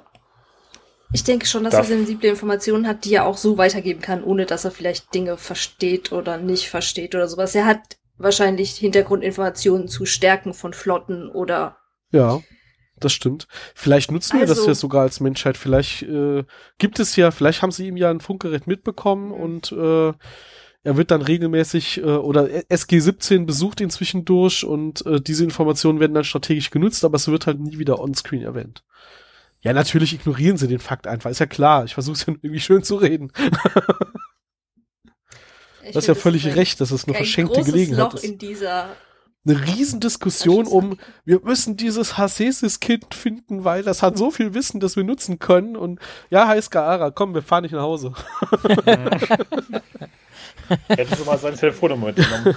ähm, ja. Da haben sie schon ein bisschen was verschenkt, das stimmt. Ach, übrigens, Profis lebt wieder und deine äh, Schwester ist tot. Shari ist tot. Und so, äh, viel Spaß. Hier, hier sind Ja. deine Sandklamotten ab, zurück in die Wüste mit Ich, dir. ich wollte gerade sagen, Fall, ähm, ich als dein Schwager wollte dir nur sagen, äh, deine Schwester ist gestorben und ja, viel Die Spaß er dem hier, er hier war's. Aber sie versucht immer noch, mich umzubringen, würde Daniel noch sagen. ja, ja. das stimmt. Das ist wirklich äh, ei- eigentlich ein Plothole, dass wir nicht wenigstens Sie hätten wenigstens irgendwann mal am Rande noch mal so den hinstreuen können. Ah ja, wir haben hier noch mal tolle Insider-Informationen. Äh, SG-17 hat mit Skaara äh, telefoniert, aber Oh, das wird halt einfach, ignoriert. Sie hätten es auch technologisch erklären können. Der Entfernungsprozess von den äh, Tolanern löscht auch das go Oh ja, das wäre ja so auch nur einfach eine, gewesen. Nur eine Wegwerfzeile gewesen, hast du recht. Mhm. dann hätten sie die. Mm, Wir haben ja auch. Nein. Ja, Ja, aber das. W- Nein. Was weil wäre, das was, ändern sie dann. Das hätten sie dann später ja wieder entweder dann einige Dinge anders machen müssen. Ja. Aber bis Ja. zu dem jetzigen Weil- Zeitpunkt hätte es ja gereicht zu sagen, Skara kann sich an nichts erinnern. Bei Carter ist es nur anders, weil sich Jolina selbst geopfert hat, um sie zu retten und deswegen hat sie so viel von ihr mitgenommen. Ähm, ansonsten würde bei einer Entfernung sofort alles abgekoppelt sein, so, ne? Aber ja, du hast recht, das wird später widerspricht's dem halt, was wir dann sehen, ne? Ja. Würde die Serie Ja, sonst niemals Person. tun, sich selbst zu widersprechen. Es ist halt aber auch hier die, wie hieß die, die ähm, auf dem Asgard-Planeten in der Unas-Folge? Äh, Hä? die ausgestoßene Heilerin, die mit, mit dem Ah, Handgerät ja, heilen mhm, kann. Ähm, Bei ihr ist ja auch Ja. so, dass sie halt erzählt, dass sie halt auch nur so ganz Mm. dunkeln, wie in einem fernen Traum sich erinnern kann an die Zeit, als sie da Das von dem Dämon besessen war. Ne? Stimmt. Das kann auch eine Erklärung sein. Vielleicht ist es halt auch einfach unterschiedlich, wie gut die Erinnerung funktioniert. Nee, es kann ja auch traumatisch gewesen sein, dass äh, Oh, ja. es für ihn so traumatisch ist, dass er das erlebt hat, dass er diese das Erinnerung er aktiv ja auch in verdrängt. der Folge. Ja, Siehst du? Haben wir die Lösung. Er hat das alles verdrängt, weil es so schlimm war. Mhm. Das wäre durchaus, also wäre menschlich gesehen eine verständliche Erklärung. Wo wir dann halt auch eine wunderbare Erklärung haben für die Trennung zwischen was passiert, wenn ein Goa'uld entfernt wird versus bei einem Tok'ra, weil die Verschmelzung, das gemeinsame Leben mit einem Tok'ra ist halt nicht so traumatisch, sondern ist ja freiwillig und äh, für beide von Benefit und bla. Ne? Und mit leichtem Foreshadowing kann auch traumatisch sein. Ja, aber ist es halt nicht per se. So wie beim Nein, Goa'uld, nicht per halt- Definition, ne? aber das ist nicht, die Grenze ist nicht so scharf. Ja. Das Sie hieß ich. Kendra. Mhm. Hat ein bisschen gedauert. Bis, ich habe jetzt kein Delay gemerkt, aber okay. Äh,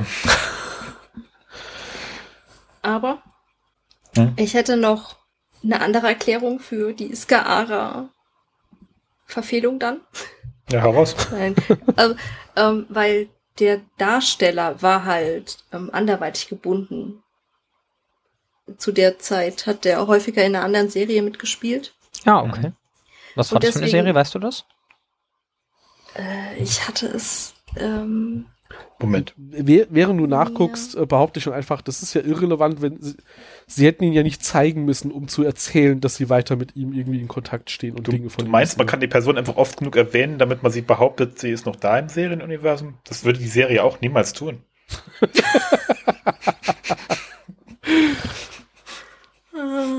Entschuldigung. Der lag zu Ja. offensichtlich da auf der Straße rum. Ja. Ich Irgendwie schon. äh, auf, Nee, aber aufheben. man hätte ihn ja wirklich als Offscreen-Charakter einfach äh, weiterleben lassen können, wenn man es gewollt hätte. Also ich ja, meine, si- sind wir, stand er wahrscheinlich so nicht zur Ja. Verfügung. sind wir einfach mal Touch. ehrlich mit der Sache, da haben die Autoren einfach mal wieder nicht drüber nachgedacht. Und 99% aller Menschen, die diese Serie gucken, bemerken das halt auch nicht, weil es äh, halt, ja, ne? Serielle Ähm. Geschichte, Mhm. Monster der Woche Er besiegt, gehen wir weiter. Er hatte sich auf jeden Fall gefreut, dass er wieder dabei war. Das war seine bisher beste Folge, hat er gesagt. Ähm, und Ja, zu Recht. er konnte gut den Kampf zwischen Chlorel und Skaara wiedergeben und sich da spielerisch, schauspielerisch voll austoben. Nenn ich's mal. Ja, das kann ich mir Außerdem vorstellen, dass das Spaß Ist macht. es für jemand mit seinem Hintergrund, so äh, Latino, eher schwieriger, Rollen außerhalb dieses Klischee-Genres Latino zu bekommen. Und da war Science Fiction natürlich eine schöne Abwechslung. Ich mag jetzt eigentlich nur noch äh, äh, über die Musik reden, aber Stefan hat bestimmt noch ein paar Nitpicking-Punkte. Hat Ja. er das. Bestimmt. Lass mich kurz Aber- gucken. Ich habe ähm,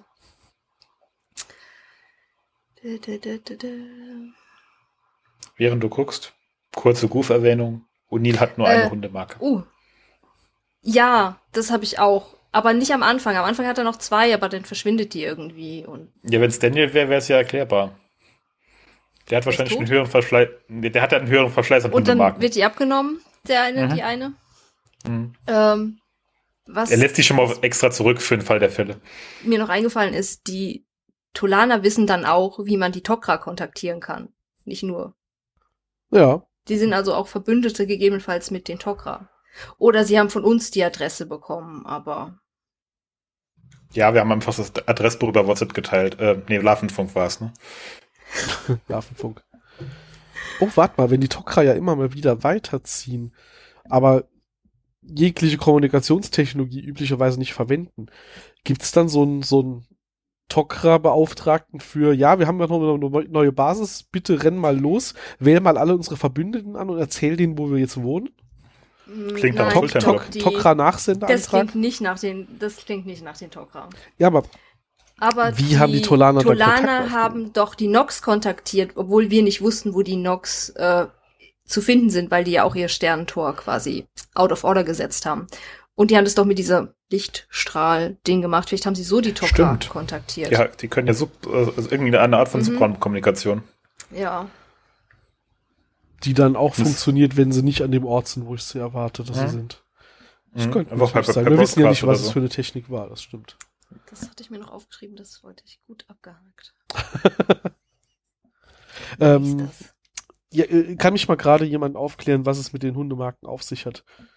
Also, Ähm, ich weiß, ja. dass das irgendwie, das ist eine Marke, da stehen irgendwie Name und, äh, keine Ahnung, Mhm. deine Daten drauf. Ähm, Äh, ja. Ich habe mir aber noch nie Gedanken drüber gemacht, warum das zwei sind. Sind es zwei hast- identische?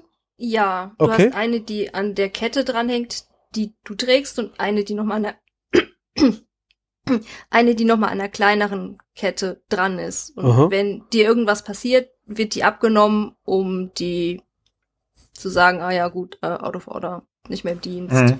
Oder um Okay. Ja. Beziehungsweise um die Leiche halt äh, zu identifizieren. Wenn du ist Ah. eine halt so dran und die andere nimmst du mit, damit du sagen kannst, ey, der ist gefallen, guck hier seine Hundemarke. Ja. Und du lässt aber die zweite dran, dass wenn später Mhm. geborgen. Ah, okay.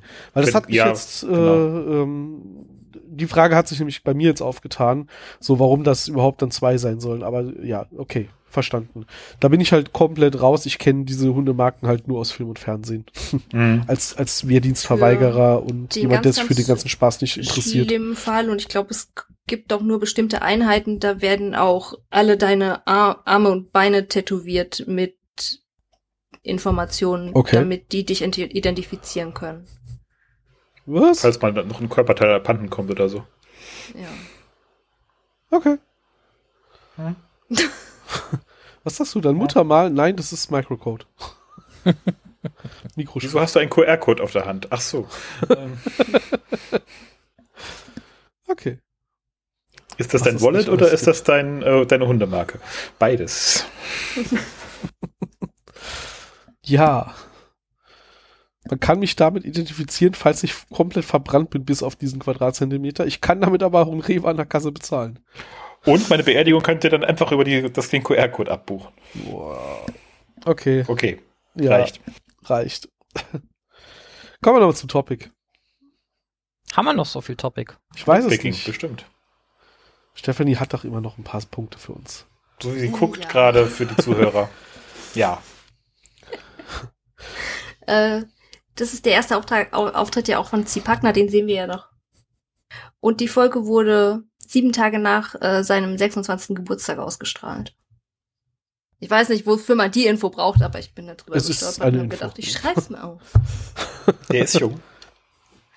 War jung. Nein, der ist bestimmt noch jung. Christian hat das, glaube ich, vorhin schon erwähnt. Ähm, die, der Drehort für die für den Tolana-Planeten ist die äh, Simon Fraser University in Tor Vancouver. Ja, in der Nähe von Vancouver, wie immer. Ja, in Bur Bury. Ich hab's bei uns in Notizen verlinkt, auf jeden Fall. Können wir auch noch mal in die Shownotes packen für Das- Leute, die sich das auf der Karte angucken wollen. Das natürlich. Ähm, ja, Brad White konnte auch mit der Folge nicht so viel anfangen. Habe ich gelesen. Und er war dann auch sehr verwirrt, weil er hat, er hat dann ja unterstützt beim Schreiben und er war dann sehr verwirrt, als ihm die Folge auch zum Teil angeschrieben wurde. Mhm. Warum? Naja. Äh. Er mochte auch diese, ähm, diese Technologie nicht, die es äh, Skara erlaubt hat, frei zu sprechen, hat er gemeint. Also im, im Sinne von, er fand die Idee doof oder im Sinne von, er fand, das sah nicht gut aus oder Prop Ähm, war doof? Weil das würde mich halt sehr überraschen, jetzt so aus dem Stehgreif, weil ich es eine verdammt geile Plot-Idee finde, zu sagen, guck mal, wir haben jetzt ein Device, das ich so nutzen kann. Äh, praktischerweise, also aus, aus Plot-Sicht praktischerweise bei dem Volk, dass es die nicht gibt. Sonst wäre es blöd, wenn wir die jetzt zur Verfügung hätten. Mhm. Haben wir ja eben schon diskutiert. Aber prinzipiell fand ich das ein interessantes, äh, literally Plot-Device. Ähm, zu sagen, wir haben hier diese Möglichkeit plötzlich, mit Skaara zu reden, ohne ihn zu, zu zappen mit dem Set Nickel. ähm, Das wäre ein lustiger Prozess geworden. Er hatte nur Wir gesagt. würden gerne mit Skaara reden. Mhm, Tiak, mhm, bzzz. Ähm, der war auch nicht so an der Moment. Ich kann mal den, das Ganze, was er gesagt hat, von vorne. Ja. Jonathan war immer mehr an der Geschichte interessiert als ich, aber das lag daran, dass er am Ende der dritten Staffel aufhörte und es einige Dinge gab, die er zu Ende bringen wollte. Darunter den Skaara-Chlorellbogen. Ähm, es bedeutete, dass wir neue Bedrohungen und neue Charaktere erschaffen konnten, aber ich bin nicht so verrückt nach der Episode, weil ich die Vorrichtung, die es Skaara erlaubte, frei zu sprechen, nie mochte. Außerdem mochte ich nicht, wie Skaara einfach verschwand und glücklich nach Abydos zurückkehrte, nachdem die Ja. Triade beendet war. Ähm, ich hatte den Eindruck, dass das viel ähm, zu viel Ballast wäre, hat er gesagt. Mhm. Ja, okay. Das, also zumindest bei den zweiten Teil kann ich nachvollziehen. Aber das haben wir ja auch schon, schon durchexerziert. Aber wie gesagt, das war ja schwierig, ähm, Alexis Cruz zurückzubringen, weil er halt für eine andere Serie mehr oder weniger Mhm. regelmäßig vor der Kamera stand. Mhm. Wir sehen ihn jetzt auch Angel nur noch bei seinem finalen Abschied, oder? Äh, Nee, ich glaube einmal noch, nein. oder? Ja? hm, Ich Okay. glaub, noch einmal dazwischen. Wann? Ich mich recht erinnere, Moment. gerade? Ähm, Hm? Liebe Leute, Vorbereitung hier. hört, hört uns Nee. zu, wie wir jetzt alle kurz das Stargate-Wiki durchforsten. Tatsächlich, Ja. tatsächlich hast du recht. Wir sehen ihn nur noch bei seinem finalen Abschied. Schade, ja. AK, wenn er aufsteigt. Also, ah ja, aber es stimmt, wir sehen ihn in Rückblenden, sehen wir ihn noch ab und zu. Ja, okay. Sei genehmigt. Ähm, äh, ja, hattet ihr gedacht, dass ich falsch liege? Wir haben es gehofft. aber wir hätten es wissen können. Ähm,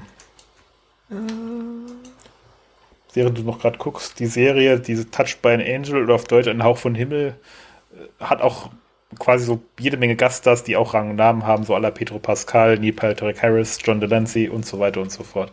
Hm. Aber er hat nur 16 Auftritte in der Serie. Oh, mir fällt gerade auf, äh, Ja. das, äh, ähnlich wie bei den Nox, äh, Figur, die viel präsenter ist. Skara kommt tatsächlich nur im der, der Pilotfolge vor, im Mhm. Staffelfinale Staffel 1 und jetzt wieder. Mhm. Und ich meine, Staffelfinale, Staffel 1 zieht sich natürlich in die Staffel 2, bla bla, hatten wir ja. Ähm, und äh, weil wir gerade gesagt haben, du hast, du hast gerade gesagt, äh, Jonathan wollte Dinge zu Ende bringen, äh, was natürlich ganz witzig ist, wenn wir jetzt noch drei Staffeln warten müssen dafür und dann kommt aber die Folge Der Kreis schließt sich und da ist dann die Skara-Geschichte auch wirklich zu Ende erzählt. Ja, aber er wollte die Geschichte abschließen. Ja, ja, ich weiß schon, wie es meinst. klar, Ist, ja, klar. was danach mit Das ihm Thema ist das hat ihn ja wahrscheinlich nicht, nicht interessiert. Ähm, ich habe noch eine Dinge, eine Sache, die Brad White wieder gesagt hat, weil er war dann im Großen und Ganzen doch äh, mit der Folge sehr zufrieden, obwohl er die ja nicht so begeistert war am Anfang. Ähm, es war eine Möglichkeit, hat er gemeint, zurückzugehen und die Tolaner wieder zu treffen, weil es war immer schwierig, Geschichten mit den Tolanern zu erfinden. Ähm, aber er mochte sie immer als eine Art bürokratisches Gleichgewicht. Durch sie bekamen wir, den, bekamen wir einen Eindruck in die Art von Zukunft, mit der wir auf der Erde wahrscheinlich nichts zu tun haben wollen. Sie waren die Art von Menschen, von denen ich hoffe, dass wir uns nicht zu ihnen entwickeln. Hat er gesagt. Ja, und gleichzeitig ist es gar nicht mal so abwegig, dass das eine realistische, Zu also eigentlich sogar schon eine sehr positive, utopische Zukunft, äh, aber halt mit gewissen, mit einem gewissen Realismus im Sinne von, äh, natürlich würden die Menschen auch total überheblich werden. Äh, es wurde, glaube ich, nie explizit gesagt, ob die überhaupt eine eigene Spezies sind. Ne? Also es kann genauso gut sein, dass es sowieso Menschen sind, die einfach nur äh, zivilisatorisch äh, ein bisschen schneller und technologisch ein bisschen schneller vorangekommen sind. Aus warum Du meinst, sie hatten kein Mittelalter. Ja, ich meine, das ist ja, Ja, ein viel zitiertes, falsches Bild vom Mittelalter, das da Dann wäre wirklich. ja ihr äh, Spruch, wir teilen ja. keine Technologie mit anderen Rassen, nicht wirklich ein Argument. Jein, jetzt sind wir noch mal bei dem Thema Übersetzung. Eigentlich sagt da nie jemand Rassen, die sagen halt immer im Englischen Races, was man halt auch als Ja. andere Völker bezeichnen könnte im Deutschen. Ne? Ja, aber in, dem Hin in der Äh. Hinsicht wären wir ja auch kein anderes Volk, wenn wir ursprünglich. Doch, natürlich können wir ein anderes Ja. Volk sein, auch wenn wir Menschen sind. Ne? Ich meine, wir haben auf der Erde ja auch verschiedenste Völker und Ethnien. Äh, deswegen, also im Englischen ist das Race ja ein bisschen anders konnotiert als hier im Deutschen. Deswegen, das, das würde dem nicht widersprechen, finde ich. Und es wurde uns halt auch nie wirklich gezeigt, dass die irgendwie physiologisch anders wären als wir. Die haben halt nur Technik. Äh, er fand sie auch ähm, zu äh, verklemmter, als sie ihnen gut tut. Sie haben nicht viel Laune. Das ja. In ihrem Leben dreht sich alles um Ordnung und Regeln und natürlich stürzt das alles in, sein, in einer später, späteren Folge wieder ein. Also erfunden haben sie dieses äh, Volk halt nach seinem Urlaub in Deutschland, bei dem er versucht hat, in Deutschland auf dem Amt irgendwas zu bekommen. Äh, was auch immer. Und äh, danach hat er gedacht, ich schreibe darüber eine Folge. Auch, auch wenn es nicht seine Lieblingsgeschichte ist, hat, er die, hat ihm die Tatsache gefallen, dass ein weiteres aufschlussreiches Fenster in die Persönlichkeit der Tolana war. Apropos Liebling, was wir noch gar nicht erwähnt haben, Narin baggert wieder Kater an. Mhm. Minimal. Ganz bisschen. Man sagt, nein, nee, ich kann nicht. Und ich frage mich jetzt, ja klar, das ist im Moment immer ihre Ausrede, aber Ich war ganz kurz im Schock, ich kann leider gerade nicht. ich, es hat mich etwas irritiert, dass sie gemeint hat, sie ist sich da nicht sicher, wessen Gefühle es sind, weil Jolina kann definitiv keine Gefühle für Narim entwickelt haben, weil Jolina kannte Narim ja gar nicht. Ich wollte gerade sagen, ja, das ist ein bisschen, bisschen doof. Ja, es liegt nicht an dir, es liegt an mir. Danke, tschüss. Es liegt nicht an dir, es liegt an Jolina von Mike Schur. Du weißt nicht, wer das ist, aber sie ist schuld. Ähm, wissen wir das, dass er den kennt? Also die haben Ja. sich nicht kennengelernt vor der Kamera. In den Szenen, das die wir bisher gesehen haben, aber ähm, ich glaube nicht, dass Tolana so sehr mit Tokra bekannt sind. Andererseits, wie wir gerade eben gesagt haben, ne, sie kennen die Tok'ra, sie wissen, wie sie sie erreichen, sie wissen, dass sie Hm, Dinge Nein, können. vielleicht wissen sie von den. Ja gut, ja, sie haben vorher. hm. Ne, so die Tok'ra werden das dann noch sie- entfernen. Ja. Ja, vielleicht treffen die sich regelmäßig, so die Gruppe der anonymen Gold-Feinde oder so. Und warum sind wir zu den Treffen nicht eingeladen? Ich, ich stelle mir das witzig vor, gefragt. Wenn, wenn, wenn, der, wenn die beiden hohen Räte zusammensitzen, so, ja, was habt ihr die Woche so gemacht? Ja, wir haben das und das äh, an Technologie gebaut. Oh, das ist spannend, nicht hingucken. Ja, und wir, was war bei euch? Ja, wir haben das und das. Oh, das ist spannend, nicht hingucken. Wir, wir können Waffen deaktivieren. Ja, ja, und wir können Tunneln wachsen lassen. Oh, das könnten wir gegenseitig gut gebrauchen. Nein. Wir teilen unsere Technologien nicht mit weniger weiterentwickelten Völkern. Ja. Ich meine, gut, andererseits haben die, die Tok'ra Seiten. ja effektiv quasi keine Nicht-Goa'uld-Technologie, außer das mit den Tunnel wachsen lassen. Ne? Ja. Da ist sowieso nicht viel Spannendes für die Tolaner dabei, aber ja. Sie haben bessere Klamotten. Naja, aber jetzt sehen die Goul-Titulaner ja definitiv als Bedrohung nach dem Ausgang von der Folge. Von daher haben sie sich da selbst ins Mhm. Knie geschossen, auch ein bisschen. Ja, so ein bisschen. Die Arroganz nimmt ja nicht ab mit der Zeit, das ist dann auch das Problem. Sie hätten es ja dann wissen können, dass sie sich besser verteidigen müssen. Wie schaut's aus? Was sagt dein Zettel? Äh, oh, äh, auf den habe ich noch gar nicht geguckt. Äh, Sekunde.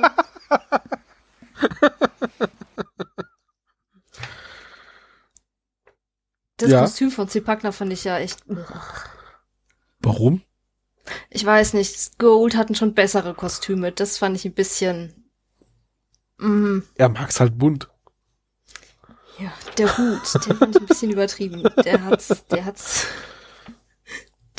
Das war das, was, was, das Tröpfchen, was fast über den Augen gebracht hat. Äh. Mm. Und er hat das, äh, den Übergang zwischen Chlorel und Skaara ziemlich, ziemlich betont, auch dadurch, dass er dann immer so den Kopf geneigt hat. Aber vielleicht musste er sich dann schauspielerisch aus- dann in die nächste Rolle einfügen und das war halt ein schöner Übergang, den er, den er sah sich immer aus wie eingebaut hat. Sekundenschlaf. Das war ja auch sehr Tok'ra ähnlich an der Stelle. Ja, stimmt. Oh. hm. Ja, Könnte daran Ja, sogar bewusst bisschen. angelehnt sein, ja. ja. Aber mich hätte auch so ein Zwiegespräch gefreut zwischen Chlorel und Skaara, so eine Gollum-Smeagol-Situation.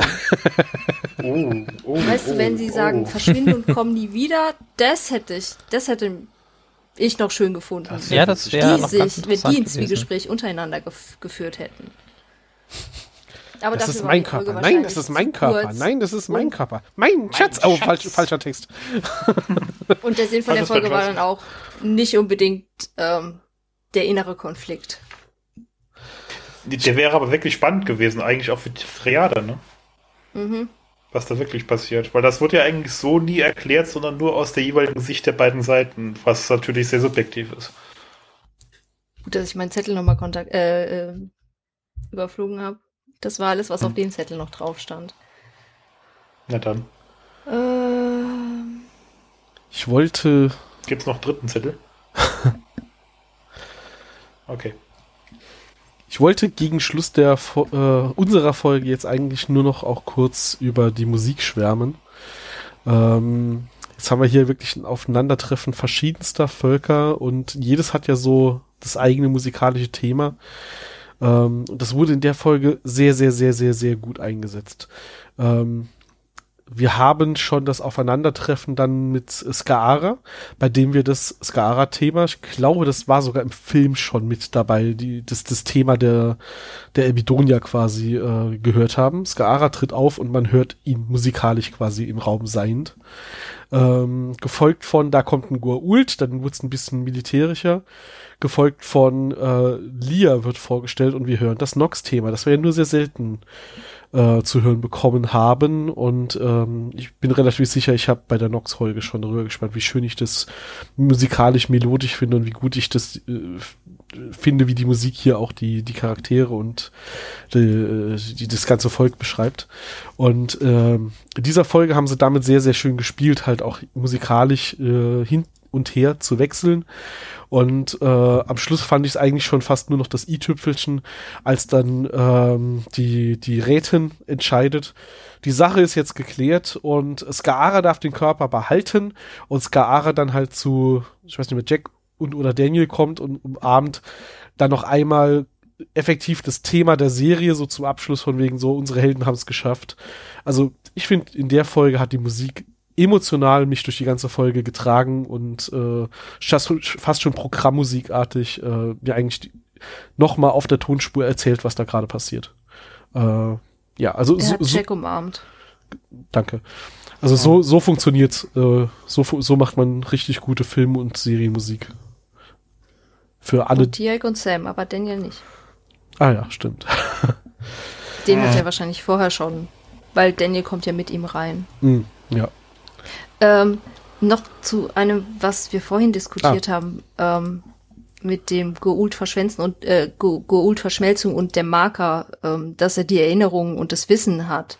Ähm, Carter hatte nämlich ähm, als in der Höhle des Löwen Folge ähm, gesagt, Jack hat diesen Marker nicht und hat die Erinnerungen von dem Gould nicht, den Hathor ihm einpflanzen wollte, weil das der nicht richtig verschmolzen war. Also müsste ja Skaara die Erinnerungen haben, weil er war zwei Jahre lang komplett mit dem Chlorell. Ja. Ble- Bleiben wir Wollte ich wohl wirklich einfach auch in dem Fall bei, äh, da sind sie halt nicht ganz konsistent mit. Naja, aber wann ist die Serie schon konsistent? Zumindest in den ersten Staffeln war das immer ein Problem. Ja.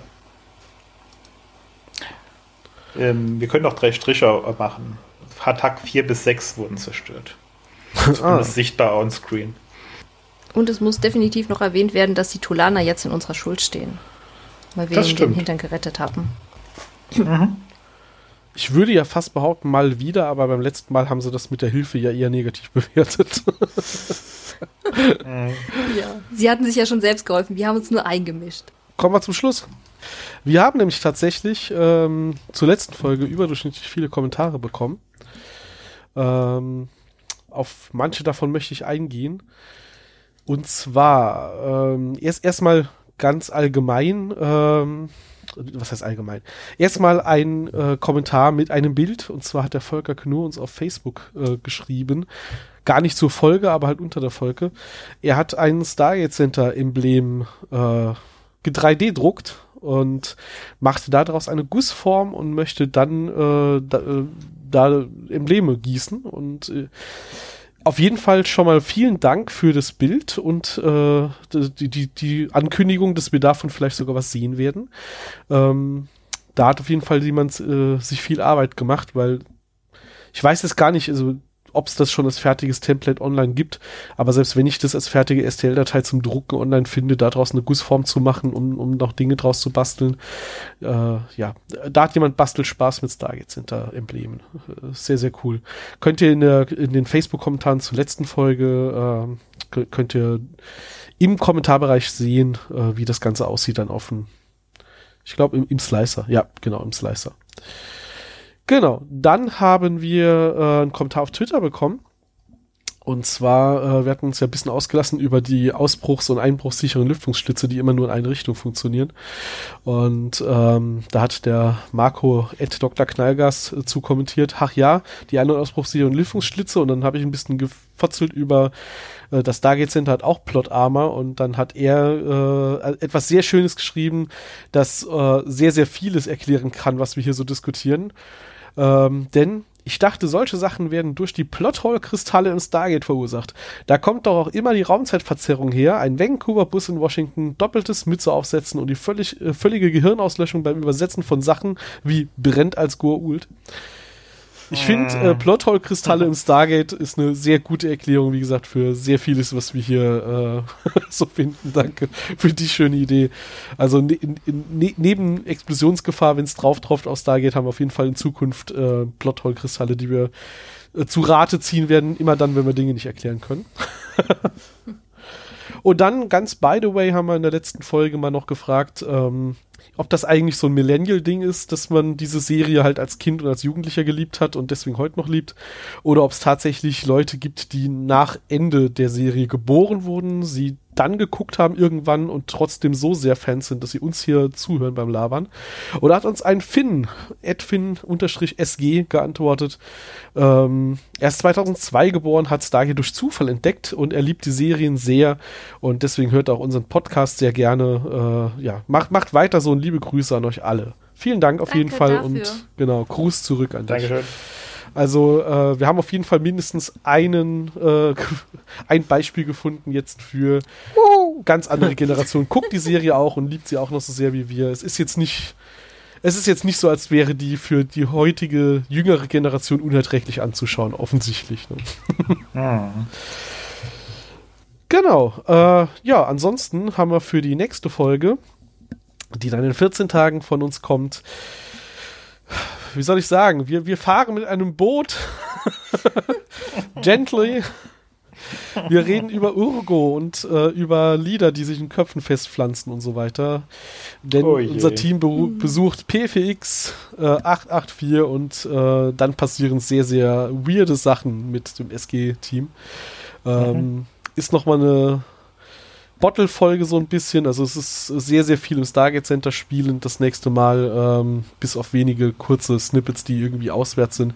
Ich glaube, Außenaufnahmen gibt's gar keine, aber trotzdem eine grandiose Doch, von der Folge. Insel. Ach ja, stimmt.